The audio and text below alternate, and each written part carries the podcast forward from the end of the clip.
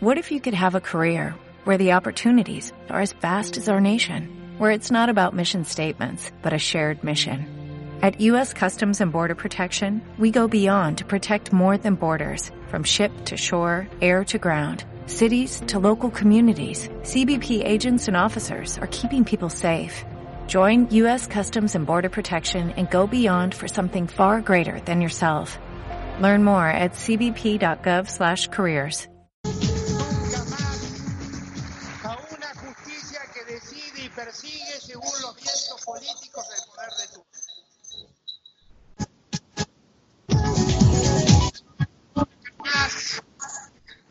existe debido proceso y condena judicial firme. Cuando se presupone la culpabilidad de una persona sin condena judicial, se está violentando no para saltar decisiones políticas y una política que judicializa el consenso para eliminar al adversario de turno. Porque una justicia demorada y manipulada significa una democracia acosada y denegada. Queremos una Argentina donde se respeten a rajatabla la Constitución y las leyes. Queremos que no haya impunidad, ni para un funcionario corrupto, ni para quienes lo corrompen, ni para cualquiera que viola las leyes. Ningún ciudadano, por más poderoso que sea, está exento de la igualdad ante la ley. Y ningún ciudadano, por poderoso que sea, puede establecer que otro es culpable si no existe debido proceso y condena judicial firme. Cuando se presupone la culpabilidad de una persona sin condena judicial, se está violentando no solo la Constitución, sino los principios más elementales del Estado de Derecho. Para superar este muro, que lo único que ha garantizado en la Argentina es la impunidad estructural, en los próximos días vamos a enviar al Parlamento un conjunto de leyes que consagren una integral reforma del sistema federal de justicia. En el mismo sentido de transformación profunda, he decidido que sea intervenida la Agencia Federal de, Inteligencia. Queremos impulsar así una reestructuración de todo el sistema de inteligencia e información estratégica del Estado. Como paso inmediato, dispondré la, la derogación del decreto 656 del 2016, que fue una de las primeras y penosas medidas que la Administración promovió, anterior promovió, y que significó consagrar el secreto para el empleo de los fondos reservados por parte de los agentes de inteligencia del Estado. El programa macro es un programa macroeconómico integral, un programa que entiende que Argentina hoy exhibe múltiples desequilibrios. Todos ellos conectados. Tenemos un problema de desequilibrio externo. Argentina se endeudó mucho en moneda extranjera, pero no utilizó esos dólares para generar más capacidad productiva para poder hacer frente a los pagos de la deuda externa. ¿sí? Y hoy estamos en problemas. Es una cuestión que reconocen todos, todo el mundo la reconoce. Está muy reconocida aquí, la reconocen los acreedores, la reconocen los mercados. Tenemos un riesgo país que está por encima de los 2.000 puntos básicos. La reconoce también el FMI.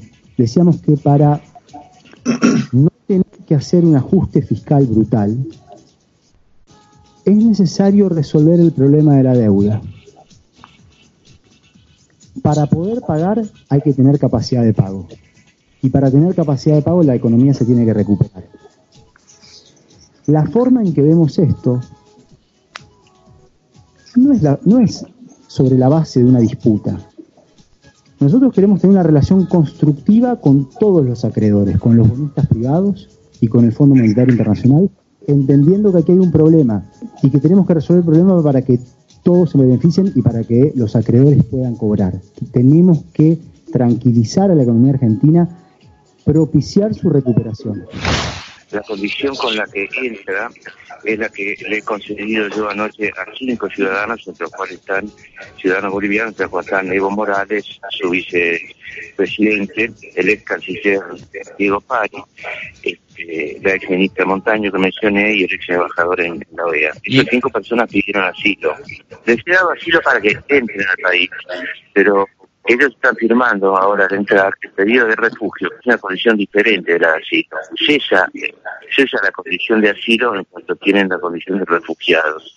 La condición de refugiados la da el Ministerio del Interior, se la va a conceder, este, supongo, en, en pocas horas.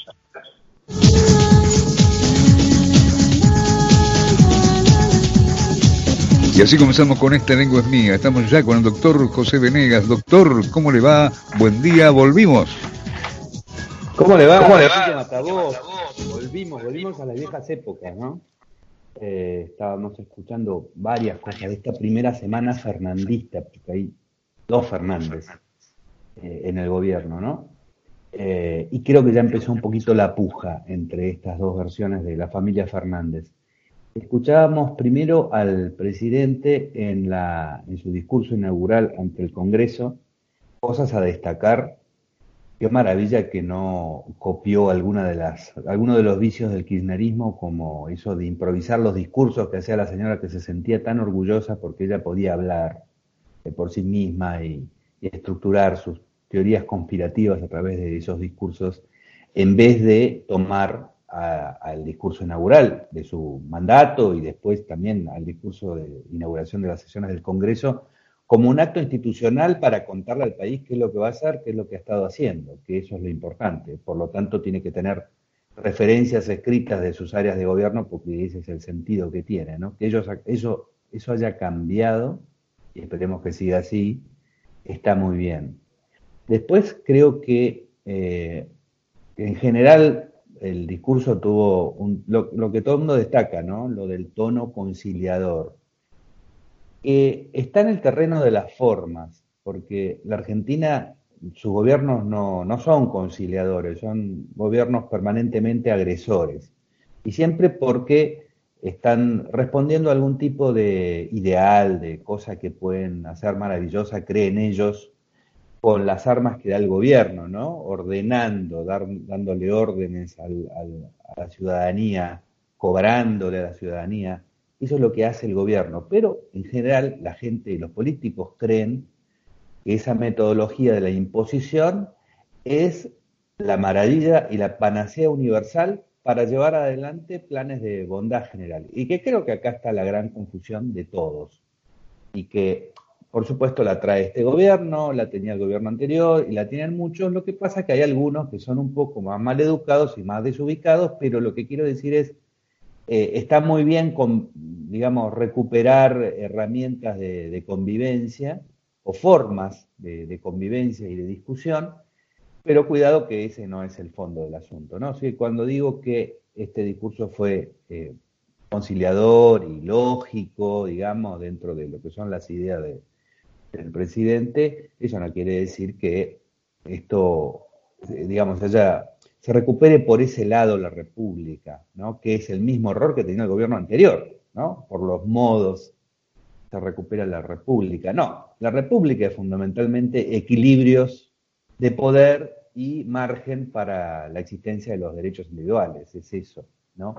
Eh, el presidente hizo este hincapié en la, en la justicia que si uno lo compara con los antecedentes del kirchnerismo, del propio Alberto Fernández y del propio Gustavo Vélez, se complica un poco si ese es el sentido en el que está diciendo que va a ser una reforma judicial, porque hay que recordar que cuando llegó Néstor Kirchner al poder, lo primero que hizo, y esto llevado a cabo con, digamos, con su ideólogo fue Gustavo Vélez fundamentalmente, fue llevar a cabo un asalto contra la Corte Suprema de Justicia con la excusa de todas las cosas, cuando él hablaba del linchamiento mediático, me hace acordar mucho esto, con todo el linchamiento mediático, político eh, y, y, demás mítico que se había hecho contra la corte anterior, la que llamaron la corte menemista, que lo siguen referenciando de esa manera. El otro día murió Julio Nazareno, que fue presidente de la Corte Suprema de Justicia, y el diario La Nación arrancaba el, recuerdo diciendo que eh, había sido el juez emblemático de la corte menemista. Eso no es una manifestación institucional, eso es un panfleto político, pero en esos términos se llegó a la imagen que se tenía de la Corte Suprema de Justicia y como Néstor Kirchner tenía dos necesidades, una, restablecer el mito de la década del 70 en cuanto a victimización de las fuerzas eh, guerrilleras del momento y su victimización, porque eso le daba la adhesión de cierta ultraizquierda que eh, es la que en general hace las acusaciones de corrupción que son eh, eficaces o las que el periodista medio les tiene miedo, así que cree que tiene que seguir al pie de la letra, y eh, para obtener una forma de legitimación que le dé espacio político. Eso es lo que buscó Néstor Kirchner al, quitarse la corte de encima. Y la otra, con validar la especificación asimétrica, que era fundamental para poder seguir adelante con su plan de, solución de los problemas del Estado, financieros del momento. ¿no? Eh, así que eh, todo lo demás fue mítico y no voy a, abundar demasiado sobre el tema. Hay un video que me ocupé de hacer, que está en mi canal de YouTube, si lo quieren ver, se llama eh, El último golpe, ¿no? Porque en esta cosa de hacer una arremetida puritana contra la justicia, eh, que sea ese entusiasmo, esa pasión, a mí no me da ninguna garantía. Eh, lo que no quiere decir que tal vez hayan aprendido o tal vez no quieren hacer lo mismo o tal vez se hayan visto en algún momento que eh, ese, tipo de metodología les puede tocar, ¿no? Eh, lo, que, lo que describe en general Alberto Fernández sobre los jueces federales, la, desconfianza que le tiene a los jueces federales, la forma en que negocian sus posiciones a través de la concesión o el retiro del apoyo para determinados fines políticos eh, es correcto. ¿no? Tengo que recordar también a la alianza, la alianza con Chacho Fernández, Chacho Álvarez, deben ser parientes por ahí, no sé, los Fernández y los Álvarez, ya lo averiguaremos, pero con Chacho Álvarez, ¿no? Tenían una agenda de presos, porque los presos eran los que les daban aliento, porque la alianza se supone que llegaba no para tocar el plan económico, porque les parecía bien, como le parecía bien también a Alberto Fernández en ese artículo del diario La Nación, que se llama ¿De qué modelo hablamos?, que es del último año del gobierno de, Carlos Menem, que les recomiendo leerlo para ver las distintas versiones de Alberto Fernández que ha habido en la historia. Eh, pero digo, la alianza venía con esta eh, agenda de presos y inauguró la Oficina Anticorrupción. Ahora está Laura Alonso procesada, ¿no? Pero la Oficina Anticorrupción tenía por fin eso que ahora bautizan fair porque les toca a ellos, ¿no? Eh, y con un criterio eh, quirúrgico, ideológico. Todavía les queda la oportunidad de demostrar que están hablando de unos principios que alcanzan a todos, porque eso es lo que la Argentina tiene que recuperar. A mí no me preocupa para nada esto de la debilitación de la prisión preventiva, me parece bien, me parece que en general tiene que ser una excepción. El problema es que la están queriendo revisar cuando les toca, porque si uno es un preso común y hay algo menos que un preso común, una categoría muy abajo que es preso militar o preso menemista, ¿no? Esa, eso es lo más bajo en la escala del garantismo argentino. Después está la gente común y arriba de todo los que a los que hay que aplicarle todo tipo de pruritos eh, están los que pertenecen a cierta adscripción ideológica que parece como la religión del Estado, ¿no? que tienen que quedar afuera. Eso es lo que me parece a mí que Gustavo Vélez, la ministra de Justicia y el señor Alberto Fernández tienen que arrancar cuando hagan ese proyecto de reforma por demostrar que no vienen a hacer algo por sus amigos, sino tal vez que podrían haber estado pensando en determinados vicios horripilantes que tiene la justicia argentina a partir de cosas que le pasaron a sus amigos, pero esto como regla general para que le toque a todo el mundo, como, como una enseñanza. Yo recuerdo un artículo, miren lo que voy a decir, lo voy a sorprender, muy bueno de Zaffaroni, allá por el año, no sé, 2000 y algo, eh, en el que hablaba de cómo había sido la resolución de la Corte Suprema que había dejado en libertad a, Carlos Menem por una causa absurda. Le conté también la causa esa de la explosión en, Río Tercero, adjudicársela a Carlos Menem. basta leer la sentencia, ¿eh? Esto no es una opinión política. Leer la sentencia para ver lo que es eso.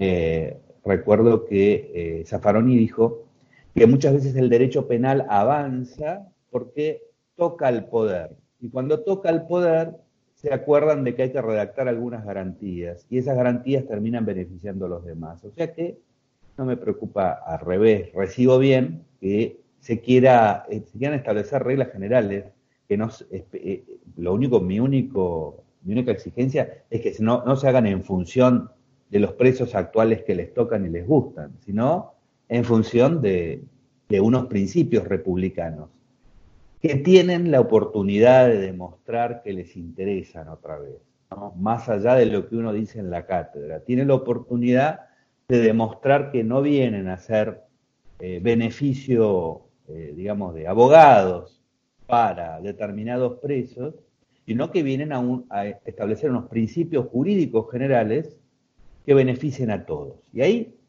me parece que por ahí se reivindican respecto de lo que hicieron eh, la vez anterior. La oportunidad la tienen, si la van a tomar no lo sé.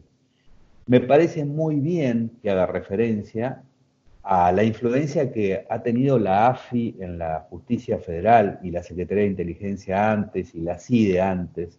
Les cambian el nombre, ¿no?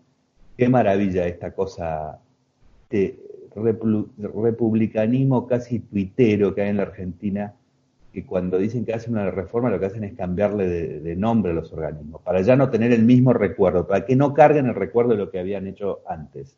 Pero acá se acepta con muchísima liviandad y se comentan los diarios como si fuera el, digamos, el cambio del tiempo, ¿no? Está lloviendo esta mañana, no va a haber granizo y se incluyen los cortes de la calle. Se va a cortar tal calle, se va a cortar tal otra.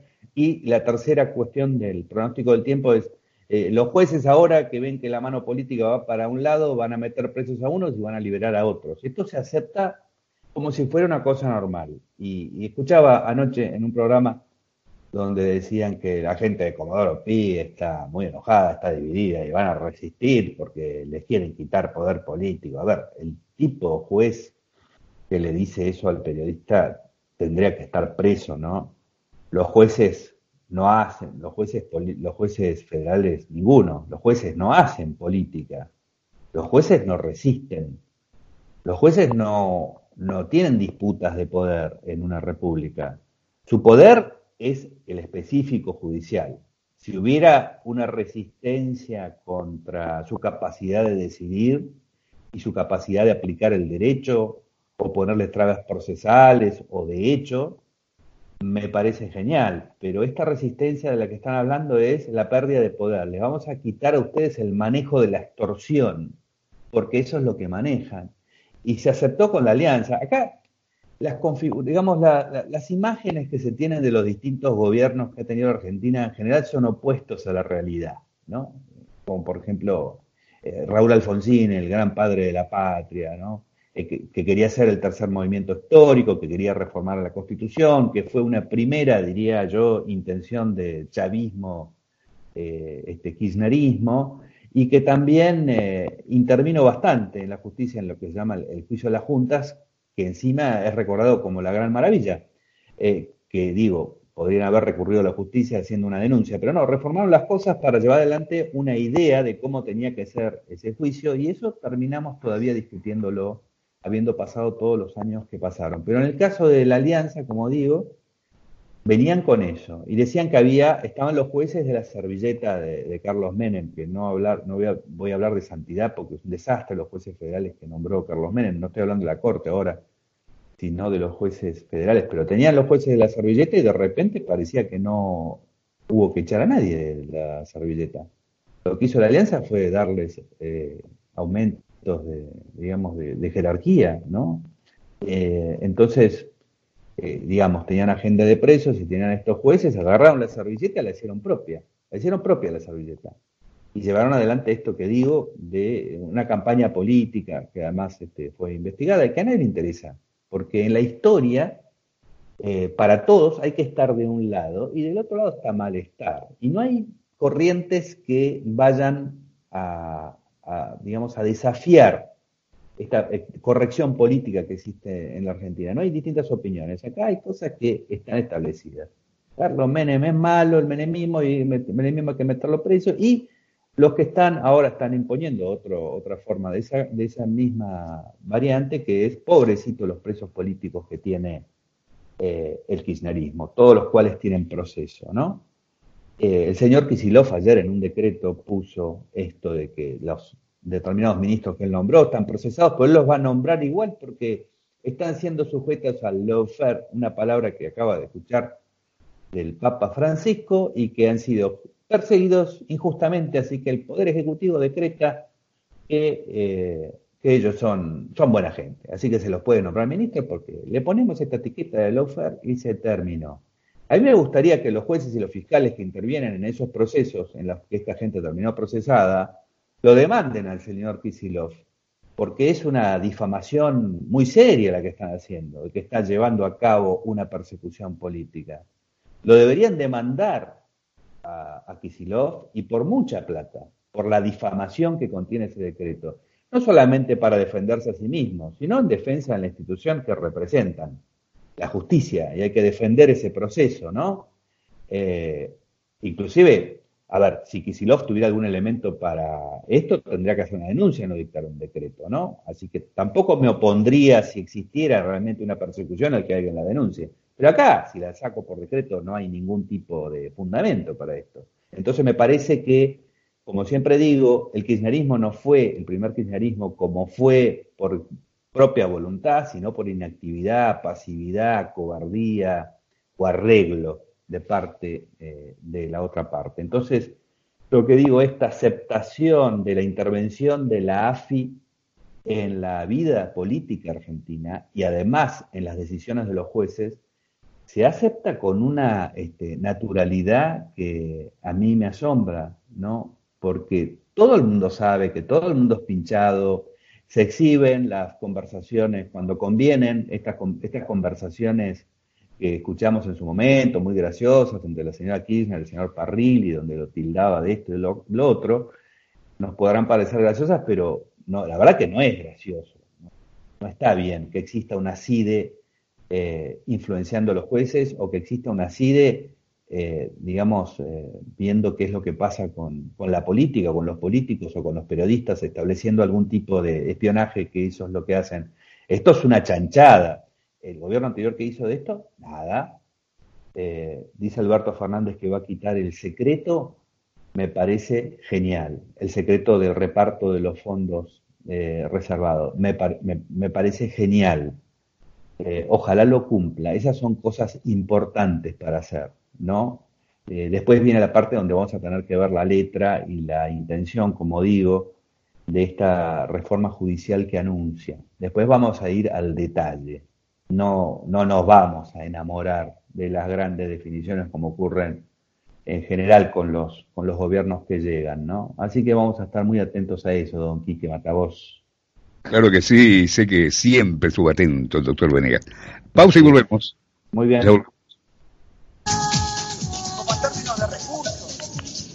Términos de déficit, tenemos una emergencia. La cuestión de la deuda también es muy comprometida y muy preocupante. Miren, cómo la miran, cómo la miren, por datos oficiales de la provincia de Buenos Aires. Después empezó a tomar deuda del Tesoro con el Banco Provincia como si fuera deuda que dejó el, no es así. Los datos oficiales muestran que la deuda que la deuda pasó de ser 9.362 millones de dólares a ser de 11.263 millones de dólares. Subió, creció un 20% en dólares en cuatro años. Pero claro, esta provincia no recauda, no produce en dólares. Tenemos que afrontar compromisos en dólares con una moneda por las sucesivas devaluaciones, queridas, no queridas, imprevistas, lo que sea. La deuda en pesos se quintuplicó en la provincia de Buenos Aires. Claramente en esto sí, nosotros queremos que esto sirva como lo que es una guía de procedimiento que tengan todo el respaldo, todos los profesionales en cualquier lugar del país con respecto a que están cumpliendo correctamente con la ley. Naturalmente, eh, ustedes saben, en un país federal mucho depende de que se adhieran o no las provincias. Yo confío que las provincias mayoritariamente se adhieran, ya hay muchas que están adheridas, de manera tal que bueno, iniciamos un camino, que es un camino de, aplicación de la ley, y que creemos que sin perjuicio que, que va a haber seguramente algunas organizaciones antiderechos que van a cuestionar, Claramente lo que estamos haciendo nosotros es dar un instrumento sanitario para que se cumplan no solo con la ley, sino con los derechos de las personas que lamentablemente están en una situación de interrupción legal del embarazo. Lo que tenemos en este nuevo gobierno es un absoluto alineamiento del equipo económico, con la fuerte presencia de un, gran economista como es Martín Guzmán, de una gran formación y que tiene un desafío muy importante hacia adelante, en el cual vamos a alinear los objetivos productivos, que es generar, como decía antes, nuevos flujos de divisas que permitan que Argentina pueda no solo pagar hacia adelante sus compromisos externos, sino sobre todo tener la capacidad para crecer sin entrar en esos tradicionales cuellos de botella donde Argentina se queda sin dólares y entonces ve limitada su capacidad de crecimiento. Pero entonces yo lo único que hice fue expresar lo que yo quería para mis Fuerzas Armadas, que acompañaran proyectos nacionales. Por eso, por esa causa, los poderes fácticos, y acá lo digo con nombre y apellido porque lo dije en mi indagatoria, el grupo Clarín, Nación, los poderes fácticos políticos, mediáticos y judiciales me invitaron a colaborar con ellos para decirme que si colaboraba se me acababan los problemas políticos, mediáticos y judiciales.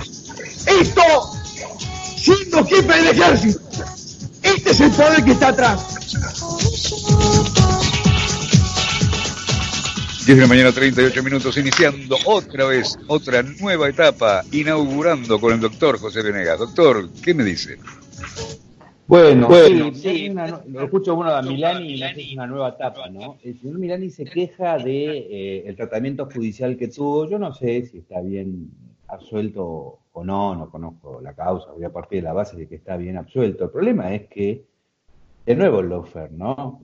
Eh, a lo mejor si está bien absuelto, a él le tocó eh, que las sentencias consideren las situaciones de hecho, eh, como no le tocó al resto de los militares eh, en otros casos parecidos, y le tocó simplemente por la posición ideológica que tomó. Y acá viene una cosa muy grave a futuro, ¿no? porque para mucha gente los militares han sido la panacea. En otra época existía el partido militar que resolvía los populismos, después venía el partido militar, dejaba todo igual o peor, y volvía el otro, el otro populismo sin uniforme. Eh, y, el asunto es que a partir del chavismo nos damos cuenta de que cualquiera puede usar a los militares, los pueden usar de un lado, los pueden usar del otro, entonces los militares en sí se convierten eh, en una cosa peligrosa porque se está esperando, por ejemplo, que en el caso de Maduro los militares lo saquen del poder, pero los militares son socios de Maduro, como Milani expresa que él quería que el ejército sea socio del kirchnerismo. El kirchnerismo original, por suerte, no, no pudo establecer ese vínculo porque fundamentalmente han utilizado la cosa antimilitar como una forma de legitimación. Pero lo peligroso de Milani no es si ha sido absuelto o no, tal vez ha sido absuelto de, manera correcta y, de nuevo, ha sido absuelto con, un, con esto del doble estándar que se acepta. Estás con determinada posición ideológica y zafás y sos un preso político, hayas hecho lo que hayas hecho, aunque te hayan agarrado con con tu contador confeso, eh, y si estás del otro no, no mereces absolutamente nada. Esto es lo que tenemos que superar, ¿no? Si nos hablan de cerrar la llamada grieta, no me hablen a mí del modo y de los tratos, cerremos la grieta jurídica de Argentina, ¿no? Tratemos a todo el mundo por igual, o sea, seamos garantistas o manoduristas, pero con todos por igual, y después discutimos cuál es el justo equilibrio que tiene que haber entre estas dos cuestiones, de la no impunidad y de la legalidad. Pero lo primero es las leyes para todos, igualdad ante la ley. Primera cosa, lo que están diciendo de los demás es lo mismo que se van a aplicar a sí mismos, lo que están diciendo de sí mismos es lo mismo que se va a aplicar a los, demás. Esa, si quiere hacer Alberto Fernández una reforma judicial, es la, primera cosa que hay que reformar, ¿no? Nos tendría que demostrar que hay un solo estándar para todo el mundo en la Para Milani y para el resto de eh, los militares. Para Cristina Kirchner y para el resto de eh, los sectores políticos y, la gente común, ¿no? Eh, que delinque. Vamos a tener una sola cosa y después vamos a discutir cuál es mejor eh, esa sola cosa. nos quedó de, los audios anteriores cosas importantísimas como lo de, lo de Guzmán y lo de Evo Morales que quiero comentar, ¿no? Lo de Guzmán me parece que también hizo un discurso en su tono muy ubicado, ¿no? Voy a hacer eh, las precisiones por escrito, me gustó esa idea, me gustó la idea de que no voy a dar un, número en una exposición oral eh, y después aprovechando eso para no dar el resto de los números para ver cómo encajan. Así que voy a dar, eh, voy a hacer anuncios por escrito detallados de las medidas que se toman. Me parece bien. Acá no se han anunciado. Lo que ha hecho el ministro es poner sobre la mesa algunos deseos que parecen todos correctos sin explicar cómo van a ser compatibles, porque dijo esto de, a mí me parece bien, eh, la economía no tiene que estar en función de pagar la deuda, pero seguramente, y esto es lo que me parece que, que faltó decir, es que las condiciones que te permiten pagar la deuda van en el mismo sentido que las condiciones que te permiten vivir mejor, ¿no? Porque si estás en una fiesta permanente y siempre te estás explicando que el problema fue que no hubo suficiente sanguchito de miga ni suficiente chupi, estás en un problema. Ahora si decís, la fiesta me está endeudando, tengo que pagar la deuda y para eso la solución también eh, pasa por ahorrar en la fiesta, ¿no? Y acá hay una incompatibilidad en la que nuestro sistema político cae todo el tiempo y para mí es totalmente falsa entre lo que se llama ajuste y el bienestar de la gente. Y, es algo muy parecido a lo que pasa con el mercado de las drogas cada vez que yo discuto y que pienso que debería eliminarse la, prohibición, que es una cosa fundamental. Entonces me dicen, no, pero la gente andaría probándose por la calle y sería todo un desastre. No, no, lo que estamos viendo el desastre es con la prohibición, ¿no? Eh, digamos que la pobreza esa que todo el mundo contabiliza porque les encanta, digo, esto de, ponerse en protectores de la pobreza, pero la verdad que son todos generadores, ¿no? Eh, tomándolo fríamente, más allá de sus intenciones. Eh, la pobreza que tiene la Argentina es al 40%. ¿Alguien piensa que es por falta de gasto público? ¿Alguien piensa que es por falta del llamado gasto social? Hoy está en el diario La Nación los números de cómo el gobierno Mauricio Macri ha tirado plata en eso que llaman organizaciones sociales, que son organizaciones políticas de apaciguamiento y, formación de rebaños, ¿no? Porque el que te da te exige, ¿no? siempre digo, nadie cría gallinas por el bienestar de las gallinas, es porque se las va a comer. Bueno, el clientelismo es exactamente lo mismo, y lo hizo el gobierno anterior. O sea, este este, este, diagnóstico de que ha habido un gran ajuste y por eso la gente ha caído en la pobreza. No, la gente cae en la pobreza con este sistema de reparto. Entonces, es, es hora de preguntarse dónde está el problema ahí. Si la Argentina lo único que hace es explicarse, y voy a hablar desde las buenas intenciones, lo único que hace es explicarse que existe una, una gran capa de la población que está condenada a vivir mal y a vivir cada vez peor, porque no hay suficiente generosidad por parte del Estado, porque no hay suficiente decisión de recurrir a, los fondos públicos para repartirlos. No, se hace todo el tiempo. El gobierno anterior lo dijo, tenemos el presupuesto social más importante de la historia. Entonces, cuando yo digo, y mucha gente dice, hay que acabar con el gasto del Estado, no es en contra de los intereses de estas personas, es a favor del interés de esas personas que no es seguir siendo alimentados como gallinas, sino entrar en circuito económico. Sueño con un gobierno que me hable de la cuestión de la, gente que tiene pocos recursos desde el punto de vista del comercio, de ver cómo van a desregular la economía, cómo van a hacer para permitir y llamar al capital para que esa gente sea absorbida por el mercado, no que sea absorbida por un sistema de reparto del cual va a ser dependiente toda, todo el resto de sus días. Entonces, esto que también, lo que también incurre eh, el ministro Guzmán, de decir, no, no podemos hacer el ajuste ahora que nos permita pagar la deuda, lo cual esa parte está bien, ¿no? La prioridad de un ministro de Economía no deben ser las finanzas públicas. Por supuesto que las finanzas públicas al final hay que arreglarlas, pero no es el fin las finanzas públicas es quitarle de encima el peso del gobierno al comerciante, al industrial, a, la gente que tiene menos recursos. Todo el mundo tiene el, mismo asunto. Cuanto más chica es la economía, los que sobreviven son menos. O sea, es, esta es la, la, gran profecía autocumplida que se está llevando a cabo. Así que, si bien no hay detalles, vamos a ver cuáles son los detalles, pero dice, no vamos a financiar con gran emisión eh, el resto de nuestra vida política. Muy bien, eh, nosotros tenemos que tener un plan económico, eh, primero que permita crecer para ver cómo se paga la deuda. Muy bien, si yo tengo una fiesta, el primer plan es, listo, se terminó la fiesta, pago la música y me pongo a trabajar. Ese es uno de los mecanismos, ¿no?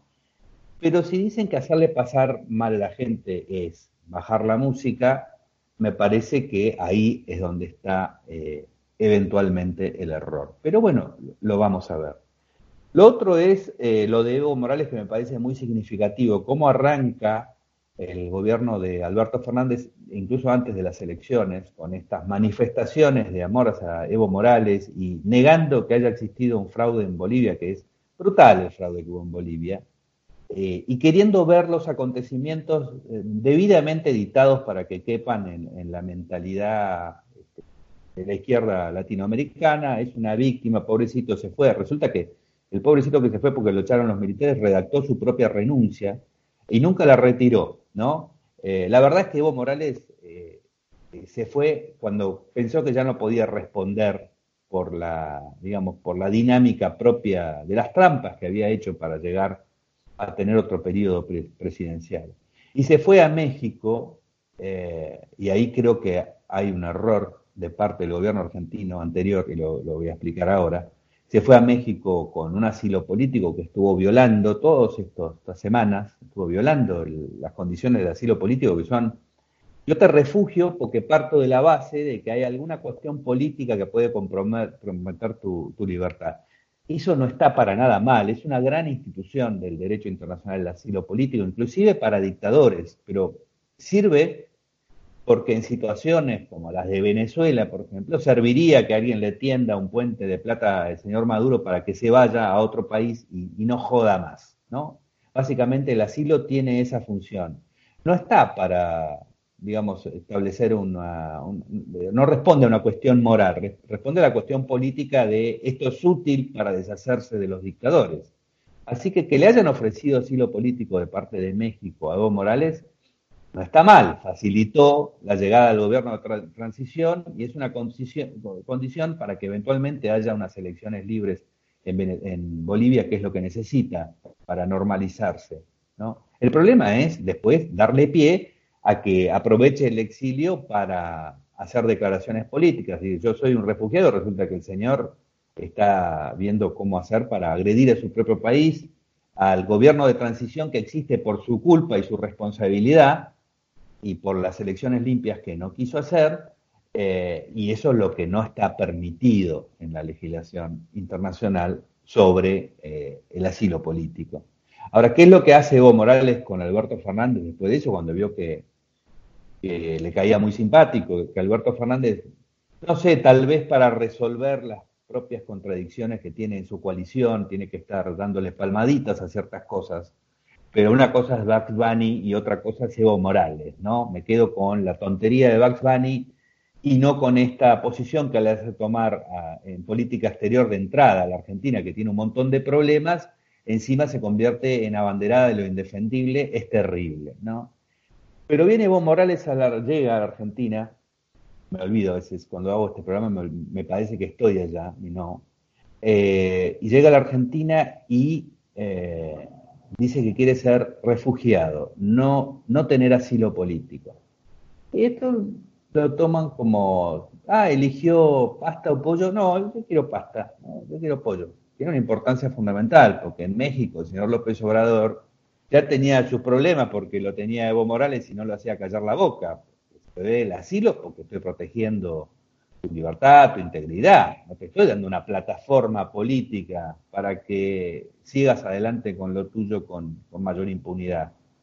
Entonces, como existía este problema, hay que venir a la Argentina, pero no como asilado político. Yo soy refugiado. Y si soy refugiado, de todas las manifestaciones que quiero. Y tanto es así que el señor Felipe González, eh, Felipe González, por favor, el señor Felipe Solá cae en la segunda gran ingenuidad de, la semana Es decir, no, no, le vamos a dar el estatus de refugiado, pero él nos ha prometido que no iba a hacer manifestaciones políticas.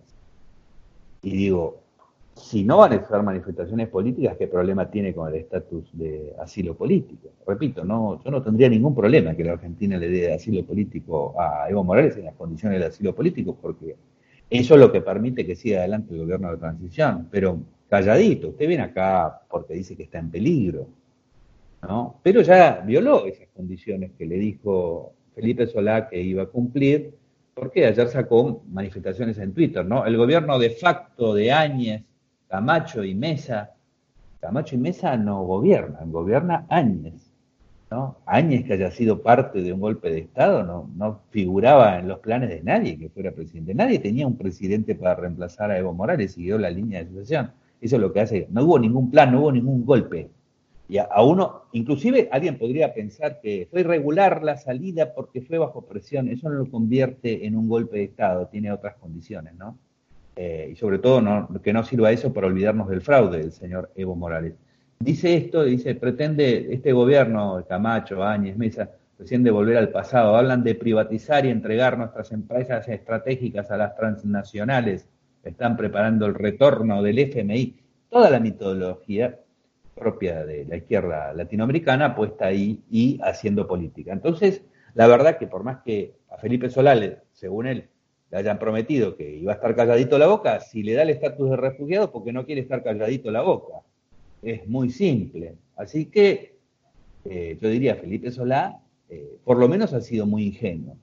Como fue muy ingenuo, esto lo contaba Infobae, con la llegada de este señor Rodríguez, una de las cabezas, digamos, del gobierno criminal de Venezuela, que fue a representar a su gobierno, no fue Maduro, pero fue eh, este señor, eh, un señor que está incluido en las acciones internacionales y que, digamos, al, al, llegar se están violando las condiciones de lo que se había comprometido la Argentina, no la Argentina de Macri, no hay Argentina de Macri, Argentina de Alberto Fernández, no, la Argentina, punto. Y él es el presidente del, mismo país del que era presidente Mauricio Macri hasta hace unos días. En el TIAR se había comprometido a no dejar entrar a este tipo de, personajes.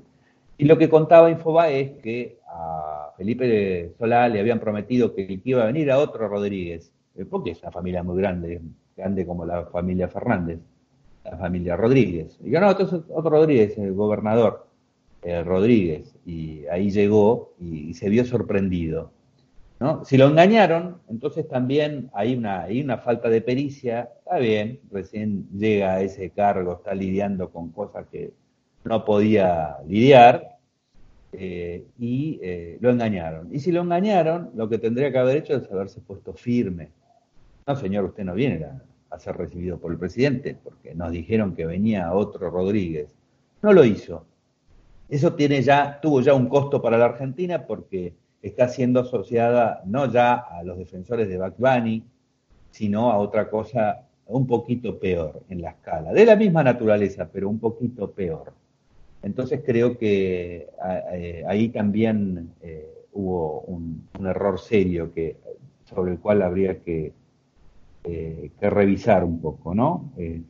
cuál, es la, cuál es la tónica de esta situación. Así que esta es la, cuestión, don Quique Matavoz, nos quedan un montón de temas, todavía me quedan un montón de temas. Y ya estamos en la despedida, doctor Venegas, para decirle que en este momento el presidente electo Alberto Fernández está en la UBA tomando examen a sus alumnos. ¿Qué me cuenta? Supongo que será muy fácil pasar ese examen hoy, ¿no? y que el eh, presidente debe ser raro, ¿no? Sí, que te toma el presidente, pero además con toda la atención de la prensa, ¿no? Eh, este es el, esta era la oportunidad para pasar eh, el examen. Eh, Muy bueno. ¿No? Me parece a mí. yo diría, ayer decía, yo no me acuerdo quién le escuché decir esto, a Junio Liberona. hablaba de, ojalá que las cosas que se dicen en la cátedra después se cumplan en el poder. No suele pasar, no suele pasar, pero estamos necesitando un poco de eso. Como digo, más allá de la línea que tome en materia jurídica, en materia de, digamos, judicial, eh, para mí lo más importante, si me hablan de la grieta argentina, es ver si tenemos una sola ley o hay una casta. Porque hasta ahora la defensa de los llamados presos políticos kirchneristas es la defensa de una casta. Venimos viendo esto desde la cuestión de los derechos humanos de la década del 70. Hay gente que merece matar y hay gente que no merece matar. ¿no? Eh, hay gente que merece robar y hay gente que no merece robar. Entonces, más allá, repito, de la idea que se tenga de cuáles son los lineamientos jurídicos que tiene que ver, que tienen que regir el derecho penal, que sea uno para todos, ¿no? Eh, ya que la palabra igualdad está tan presente en esta versión de Bugs de la, de la conspiración de Bugs ojalá que se ponga en práctica en ese sentido. No, no tiene los antecedentes, repito, ni ni, ni Alberto Fernández, ni el kirchnerismo en general antes. Pero siempre hay una oportunidad para hacer las cosas diferentes, de Don Quique. Así es, así es, y las esperamos. Venegas, que tenga muy buen fin de semana. Igualmente, un abrazo grande para todos. Chao, chao. Hasta aquí, esta lengua es mía, el doctor José Venegas, en Radio Cultura 979. ¿No se merece tu familia lo mejor? Entonces, ¿por qué no los mejores huevos? Ahora, Egglands Best están disponibles en deliciosas opciones. Huevos clásicos, de gallina libre de jaula y orgánicos de Egglands, que ofrecen un sabor más delicioso y fresco de granja que le encantará a tu familia. En comparación con los huevos ordinarios, Egglands Best contiene la mejor nutrición como 6 veces más vitamina D, 10 veces más vitamina E y el doble de omega 3 y B12. Solo Egglands Best. Mejor sabor, mejor nutrición, mejores huevos. Visita egglandsbest.com para más información.